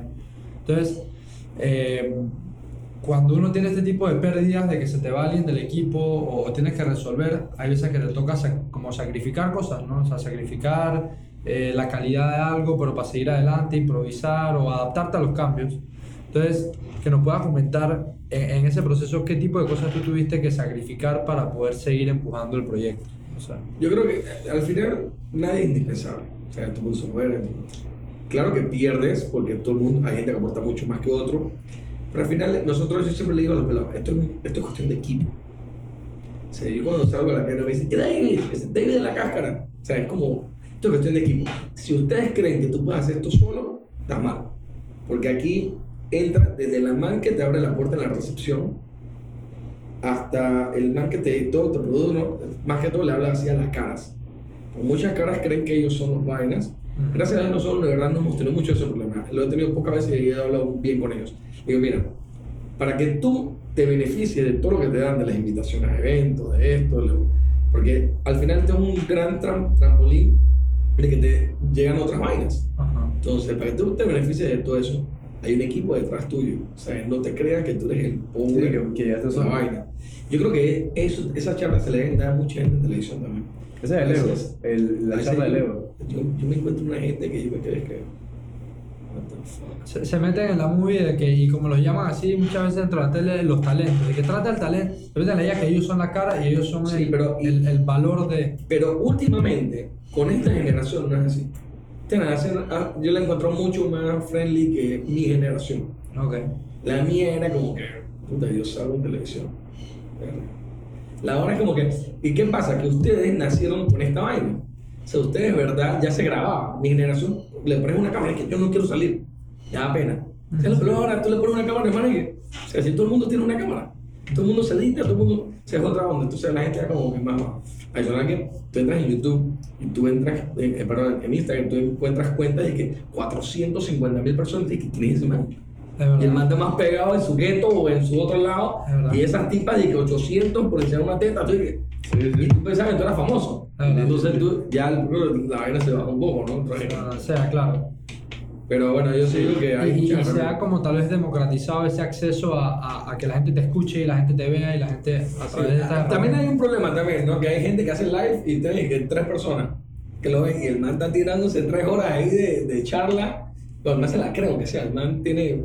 eh, Va él, va él. Sí, va- va- va- Pero bueno, nosotros eh, tratamos de siempre hacer segmentos que Cuando inventamos los Camaños, cuando inventamos la Juventina, cuando inventamos Fernando, siempre, si tú pones son personas que tú ha- has tenido alguna interacción con esa persona.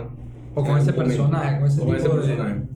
Así que me acuerdo cuando inventé los hermanos Camaño, nadie lo quería en la oficina. Nadie. Tú me que esa porquería de cholo, esa vaina.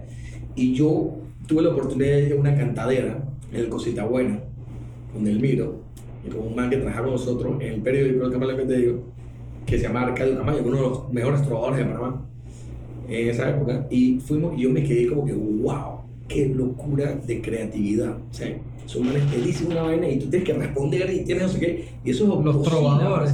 O sea, esa vaina no es que, que digo cualquiera eso, eso es una fucking poesía, con octosílabas, con vaina. Yo aprendí a hacer cantadera y me costó y decía, estos y esos manes lo tienen aquí, están tirando. Ellos no saben ni qué le van a decir, No, no. tienes que improvisar con esa vaina. Esa tengo que hacer. Entonces cuando le hice, estos manes no entendían, me decían que no, Rolly cabrío, que le iba a hacer esa vaina, cabrón. Y me acuerdo que hizo la vaina tan mal para que yo no le dijera que no. Y me gustó lo que hizo mal. Puta, fue por gol. Ay, ay, se le salió que el gallo. Y dije, perfecto. Así se va. Y después, man cuando entendió la cultura y la vaina, me dijo, wow, buenísimo. Todos quedamos creyendo, ¿verdad? Es súper mega creatividad esa vaina.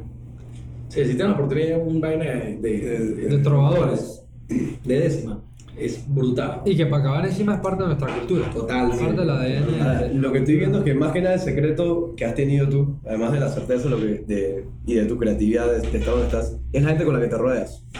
Yo creo que también vivencias de pelados. Los regueros, por ejemplo, eran mi barrera cuando estábamos pelados. Yo acuerdo que cuando teníamos 18 años cada uno se compró una caja de tinta. Me iba a ver que video de Led Zeppelin y Pink Floyd y compramos una pizza familiar para cada uno. O sea, puros regueros comiendo pizza en la casa de un man viendo videos. Y que, que ahora estoy hecho para atrás. Es lo mismo que hace mi hijo con sus pasieros, la vaina que tienen de que celulares y vainas y un poco de culos. Ya no como antes, ¿no? Pero, pero hay, por ejemplo, los, los Juventinas. eh, Mi mamá tenía 58 domésticas empleadas al año. O sea, y mi mamá, yo creo que al final mi mamá era la del problema, no era la tipa, ¿no? Entonces ahí también salió Juventina. Eh, el panameño fue John, Fernando funcionario, sí le inventamos los dos, me acuerdo que fue un avión. Eh, le íbamos a poner Francisco, el, el funcionario, pero, pero estaba, ya existía Francisco el matemático, entonces dije, puta, no puede ser Francisco. O sea, o sea que, o sea que todas estas cosas son realmente vivencias Personales. del día a día, de la Sí, vida que real, y- y- con la que la gente se puede identificar y le han puesto su toque tiene que de humor. identificar, si no, Si no, no es una historia buena. masivas, no una historia buena. ¿sabes qué Quizás pasa? por eso, por eso es que es original. Pero también tú tienes que jugar. Yo, yo siempre he dicho que yo, yo, yo nací full clase media. Y yo digo que la gente que, clase, que nace en clase media tiene eh, un poquito más de. ¿Cómo se llama? Como, como, como de ventaja del que nace arriba. Porque el que nace arriba solo puede conocer un poquito de la clase media, pero no va a conocer el, el, Nunca el- el de abajo. la-. Y el que nace abajo puede conocer el de clase media, pero está muy difícil que conozca el man de Club Unión. Ajá. Entonces, el que nace en clase media en Paraná, que es un lugar chico, porque yo estaba en un colegio que la mayoría todos estaban en Club Unión, menos yo, y, y, y también vivía en un barrio que había maleantes. O sea que yo, como clase media, siempre he dicho, Tuviste teníamos, dos- eh, podía vivir los dos mundos. Donde Calito Plaga, por ejemplo, Calito Plaga es un amigo mío Calito que vivía en. Carrasquilla, y era de que meña cuando estaba allá, pero cuando venía para acá, dije para la loma, el man era de que. Entonces yo dije, puta madre, tú eres un personaje. Y ese es un personaje mío de, de cuando estaba pelado. Y yo lo saqué y le puse Calito Plaga. Calito Plaga le decían mi primo. Ok. Porque a él le decían otro nombre. Pero esa vivencia tú lo sacas y, y de verdad, en Panamá es un país chico que no existe tanto todo ese. O sea, aquí cualquier persona conoce a cualquier persona. Sí. O sea, es una vaina bien extraña. Por eso somos un país muy chico. Eh, y bueno, así, estupideces que uno va escribiendo. Tú, tú sabes cuando tienes una idea buena. Yo cuando escribo una vaina que yo sé que va a estar buena, yo, está en no- le pregunto a la selección a la gente para que me diga que está buena, porque ya yo sé que está buena. O sea, y tú sabes cuando hiciste una mierda. O sea, que está. Pero igual hay veces Bueno, que. estás dudando, estás de o, hay, o hay veces que hay veces que. O da pena. Dije, Sí, hay veces que no es tu mejor vaina, pero te toca sacarla y bueno, hay que tomar unas par de malas. Sí, estamos en Tampoco es que, tam- exacto, y, ta- y tampoco es que todo te va a salir no, perfecto. no, Eso eh, tú sabes que. Yo siento que antes hacíamos vainas tal vez mejores no es que sean mejores, sino que eran, era tu época cuando tú estás pelado. Ahora los viejos la verás y también no es tan buena como la veías en esa época. Y eso pasa hasta con la música. Se gusta que esa canción me encantaba y es una mierda de canción. Sí, y- como alguien nos decía, no me acuerdo en qué episodio fue, alguien nos decía que se trata de tener un buen promedio. Sí. Sí, es que mantenerte. Es que O sea, vas a tener cosas buenas, vas a tener cosas malas, pero se trata de mantener un buen promedio. Ey, y cambiar. Sí, Tienes es que adaptarte al eso, cambio. eso es todo. Esa, esa es la clave. La gente no, la gente no quiere, No quiere cambiar. Ese es el no problema. quiere cambiar. Nosotros en redes sociales, gracias a Dios, somos muy fuertes. Y se lo debo también a los pelados que, que creyeron esa porque yo en redes sociales no sabía nada un carajo. Yo me metí en redes sociales fue para facturar. Cuando me di cuenta que Charlie Sheen cobraba 100 mil dólares por un tweet, yo, yo no tenía ni redes sociales. Le dije a Juanchi, Juanchi, que es mi, mi socio en esta vaina. tecnológica, yo, ábreme una fucking cuenta. O sea, si ese me cobró 100 mil, yo cobro mil aquí. Ah, Lo que, lo que más usas ahora es Twitter. Twitter, no, uso más Instagram. Ay, que me cerraron, me encerró dos veces la cuenta. De Twitter. Por, por estar a la gente. y- Yo creo que fue el gobierno. Ahí me llamaron que este Mayer mi me dijo que fue un blacklist que me metieron.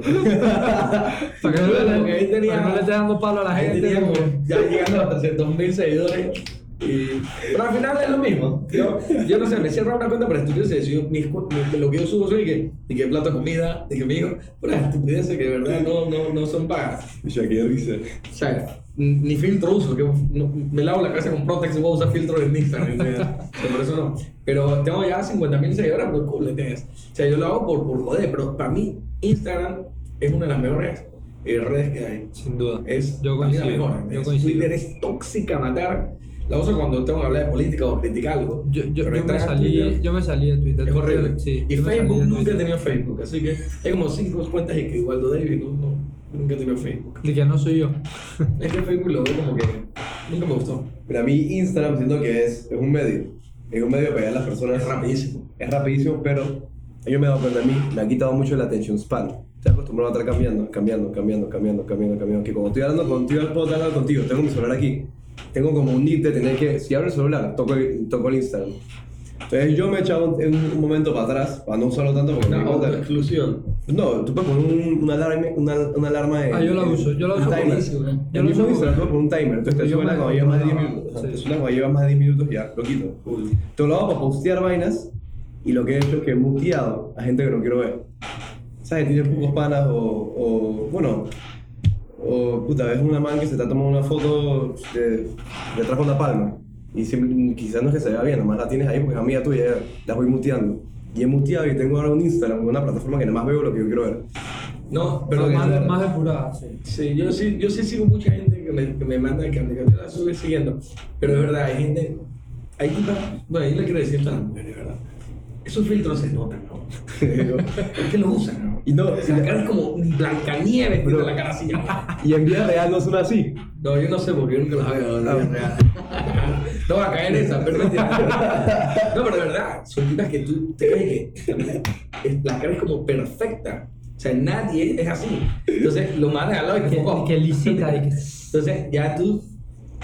O sea, vivimos una vida que re- realmente mm, es mentira, bro. Totalmente mentira. Porque si te pones silicón y, y- y culo, de verdad, eso es de verdad, tú estás ahí. Pero esta vaina es. y hay gente, hay gente, mira, yo, yo cuando estoy en la playa me encuentro man que van a la playa, se toman fotos y se van. Aquí en la playa gozando, más nunca tuve en la playa, solo cinco minutos. Sí. Te quedas ahí que. Pobre gente, de verdad, da- bueno. Bueno, ha, ha sido, ha sido una red que... psicológico que está pasando Sí. en toda la cultura. Sí. Sí, sí, sí, y, y- y son temas con los que se van a tener que, que poco a poco lidiar porque son nuevas, nuevas cosas que van saliendo con, con Ahora, el cambio de, de las culturas y de las Probablemente ni se dan cuenta que lo están haciendo. O no lo ven mal. Todo el mundo tiene, todo el mundo tiene issues, pero, Todo el mundo, pero hay gente, hay gente que se pasa. Entonces queda como, tú tienes que un psiquiatra. hay filtros de filtros de filtros. O sea, cuando este man se ve realmente, como tú dices, ¿a ¿dónde está esta man? Entonces la mano dice que, que sí está así, que es Tinder. Con esos filtros, ¿quién le va a reconocer? Chucha, sí. 100%. ¿Tú tienes Tinder? De verdad, No, no. Casi. tu cushion. No, no, no, no me mane- no me manejo el Tinder aquí. Para mí las redes y, y de verdad la, la única que, que consumo ávidamente y para, como dijo Temi, para cosas, Instagram. ajá, para cosas ¿Tú vieron el de TN? ¿Vieron el de TN? Video No, no, no. No, el que estaba. No, Nunca te, te midías. No, se llama Temidias, pero nunca, nunca estaba Ah, el doctor. El Ah, ah, ¿Hay otros Temidias? Sí, hay otro te midías. Chamela. Que fue jefe de noticias. Acabas de enterar. No, sí. Ey, eh, che, en verdad hemos tenido buena conversa. Me ha gustado este episodio. Eh, gracias por venir a compartir. Sí, verdad, hay, una, hay una pregunta que siempre lanzamos aquí para cerrar el podcast que va por la siguiente línea. Ya más o menos tú nos contaste tu historia, un resumen de tu historia y principalmente queríamos saber los inicios porque por lo general en los inicios de, de, de uno y cuando uno entra en contacto con lo que uno le apasiona hay un punto como crítico que te toca como tomar ese salto de fe. Que yo lo veo en cuando hubo ese cambio de la pepa a sacar algo propio como la cáscara. Y eso fue bastante joven, pues hace, hace bastantes años. Yo tenía 23 años. ¿no? O sea, eso fue, mira hace, mira hace qué tiempo. Yo Entonces, tenía 23 años y cuando lo saqué, que esta gente se me fue, al terminé, ya tenía 24 y tenía una deuda de 80 mil dólares con el banco.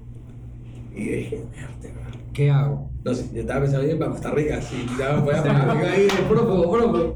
Y yo decía, puta, tenía, estaba demasiado pelado, ¿entiendes? Y yo, tenía, eh, yo te- siempre he tenido como 3 4 trabajos, pero cuando ya estaba en este, de todos los otros, pues este sí, este, eh, la publicidad. Pero le no, tengo que meter.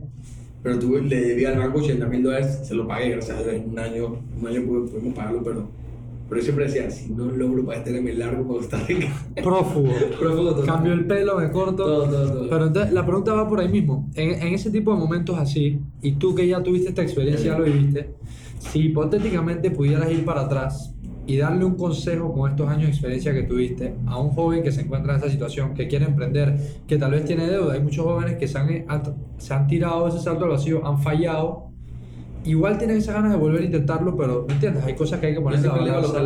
yo siempre digo a los pelados que cuando estás joven, antes de comprarte un carro, invierte esa plata en un negocio. Porque si esto pega, te vas a comprar dos, tres carros. ¿no? Y si fracasa, estás pelado y puedes empezar de nuevo. O sea, estrellate cuantas veces de la, la vida. Claro, hay que entender que no todo el mundo nació para ser empresario. Ujú. O sea, porque ahora estamos en que emprendimiento, emprendimiento, y te quieren meter eso. No todo el mundo nació para hacer eso. Aquí tú puedes ser el mejor trabajador de otra persona. Están los CEO que ganan 30 mil, 40 mil dólares, son esos empleados de otro man. Claro. No tienen su negocio. Y un negocio que te gane esa plata, puedo que hay manes que ganan 150 mil dólares. Ujú. ¿Entendés? Y, y, y, y así que no necesariamente. te- mi viejo era el mejor gerente del mundo. Cada vez que era gerente, el man, el man trabajaba en aerolíneas. Y siempre, cada vez que se abría, quebraba. El man ponía un negocio, quebraba. Entonces, yo en esa época decía, venga, pues un. Pero después me di cuenta que no, man. Tú puedes trabajar para otro Claro. y ser súper exitoso, porque al final el éxito no es la plata, totalmente. El éxito es tener el tiempo eh, de hacer lo que quieras y ser feliz. Claro. Es la felicidad. Yo, gracias a Dios, me casé con la mujer más austera del mundo. Mi esposa tuvo un tiempo que te compró una máquina de, de coser y ponía a, a- a la muchacha a, a, con ella a hacer la, la, la ropa y la vaina. Es es súper. Ese man no gasta nada de eso.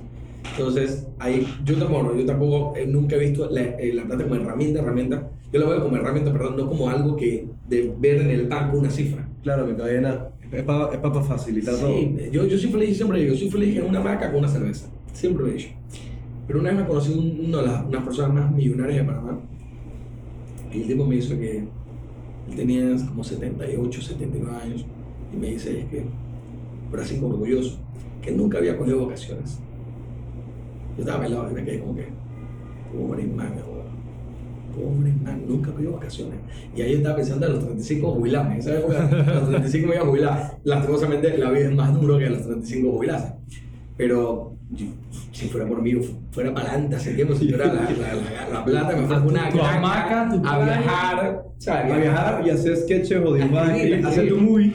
Yo escribir vaina, escribir y irme por ahí a, a joder, a burbulear y voy a las pirámides y, y busco extraterrestres y Ey, o sea, a mí me encanta esa eso es lo que yo haría. Yo me metía, si yo soy millonario, voy a pagar a gente a que haga expediciones para yo encontrar oro y vainas No, yo quiero tengo encontrar. que ir, yo tengo que ir a esas pensiones, yo no, a- no lo pago, yo voy yo. Pero eh, hay, hay un, un escritor famoso de, de vainas de, de misterios, se me escapó el nombre, pero yo era súper fan de ese man, y el man hizo eso, a los 50 el man dijo, voy para adelante. Para adelante. la abusó. Y eso es lo que es al final. La felicidad es hacer lo que tú quieras y sin afectar a otros, por supuesto. No voy que un serial killer va a estar matando gente. Pero, pero yo siento que, que si yo tuviera que echar para atrás, yo hiciera exactamente lo mismo. De verdad, yo. Lastimosamente, yo, yo, yo trato de, de, de, de llevar la vida sin querer joder a otros. Claro, de los vacilones que joden la cáscara, dirán que los jodo, pero realmente yo trato de, de no joder a alguien. O sea, y trato de ayudar a la gente. Y mis hermanos dicen que yo soy un congo que ayudo a mucha gente, que me conviene con la plata, que no sé qué. Pero yo siempre he dicho que si, si tú obras mal, te va a ir mal. O sea, si tú haces la vaina bien, te va a ir bien. Eso es así. O sea, y no porque tú tengas plata, eh, eres exitoso y eres feliz. Hay mucha gente que tiene plata y está vuelta mierda. Sí. O sea, Sí, sí, la plata- la- lo- la- ¿Cómo que dicen? Que lo único que tienes es plata. Sí, exacto. La, la felicidad definitivamente no reside en, como tú dices, en un número, en una cuenta bancaria, eh, ni en cosas materiales. Hay para gente que su felicidad sí está ahí, pero por eso eso no determina que ahí es el único lugar donde se encuentra la felicidad. Como tú dices, el tener el tiempo de disfrutar. Es el tiempo, el tiempo. Tener el tiempo de Eso, disfrutar. eso creo que es algo, salud. algo de nuestra generación. Bueno, sin eso, Sí, todo el resto nada. de ahí para abajo. como, demos- como ya estamos conectados por todos los medios, hemos visto testimonios de gente que no siguió lo que quería hacer y ahora tiene depresión y todas estas enfermedades del siglo XXI. Entonces, la gente de nuestra edad, bueno, yo lo he visto con mis amigos, no hemos tomado el tiempo antes de decidir qué vamos a hacer, de de verdad ver qué quiero hacer yo por dentro. Y de probar, Eso es algo que yo y de, le- y de probar cosas nuevas. Probar. Yo le dije a mi, a mi hacer. coge, un tiempo y de verdad, pero man, que quiero hacer esto, y que quiero, de acá estudiar, luego estudiar esto, después cambio esto, ahora no sé yo, man, cuelo con calma, o sea, cuelo con calma. Esto no es que, hay que tienes que entrar otro año, tranquilo, tranquilo. ¿Querés irte mochilero? Vete. Por supuesto que eso no lo voy a dejar que les lo haga. Mentira, no, pero es que siento que tiene que madurar más, ¿entiendes? Digo, depende, porque se podía mochilero nomás a pariciar. O sea, por eso, pero- depende de- de- del trip. Ya se me graduó el otro año, pues, madre, ya se me crece ese Luego se rasca otro. Entonces el chiquito otro tiene tema. 14, es más grande que los dos. Ese jura que tiene 19. Tiene 14, man. Dije, cálmate. No, pero de verdad, gracias a Dios, yo tengo una vida muy bonita. He hecho lo que me da la gana. En el sentido de que eh, trabajé en algo que me gustaba. Yo creo que es, al final, es la clave. Yo, yo le metía, cuidado que 18 horas al día trabajando. Entre 18, pero doblaba los días. Y eso lo hacer cuando joven. Yo me casé, tuve mi primer hijo y nunca se me olvida me gusta de, de Ariane Benedetti me dice, nunca vas a hacer tu película. Digo, ¿por qué? Porque ya te casaste. y de verdad, nunca la hice. Yo le iba a hacer primero que todos ellos. Yo me quedé, puta, de verdad, man, es una bruja. Pero es que cuando te casas y ya tienes un hijo, ya eso es un difficulty durísimo. Claro, es otro tema. Mira, ya hizo la Y suya. a ella le costó Y un poco costó- tiempo también. Le costó Y no bastante tiempo. Después sí tuvo la hija y todo, ¿no? Pero ya finalizando la vida. Pero ella nunca se olvida eso que nunca vas a hacer. Y su, su segunda película la quiere hacer con su hija. No, es bien hermosa la hija. Sí. Pero, no, ella, ella, ella ya trabajó conmigo en, en TVN. Una loca de puta madre. Monstrua, monstrua. Sí. Pero, pero siento que al final es eso, ¿no? Hacer lo que te gusta. O sea, no pasa, no, no, no, no va el tiempo. No va el Sí. tiempo. Bueno, en verdad, muchísimas gracias, Gracias por acompañarnos. Gracias a todas las personas que nos escucharon. Recuerden compartir, darle like a esto, pasarle los videos a sus amigos. Recomienden el podcast. Aquí somos una familia, las personas que ya nos escuchan en Púa. Si Muchísimas para en gracias. México, tira para allá, porque si la pegamos en México, pegamos todo. Sí, aquí quedamos ¡Órale, claro güey! que, ¿Qué pedo, cabrón? ya quedamos claro que es el mercado, pero nada, gracias por escucharnos y nos vemos en la próxima. Bless.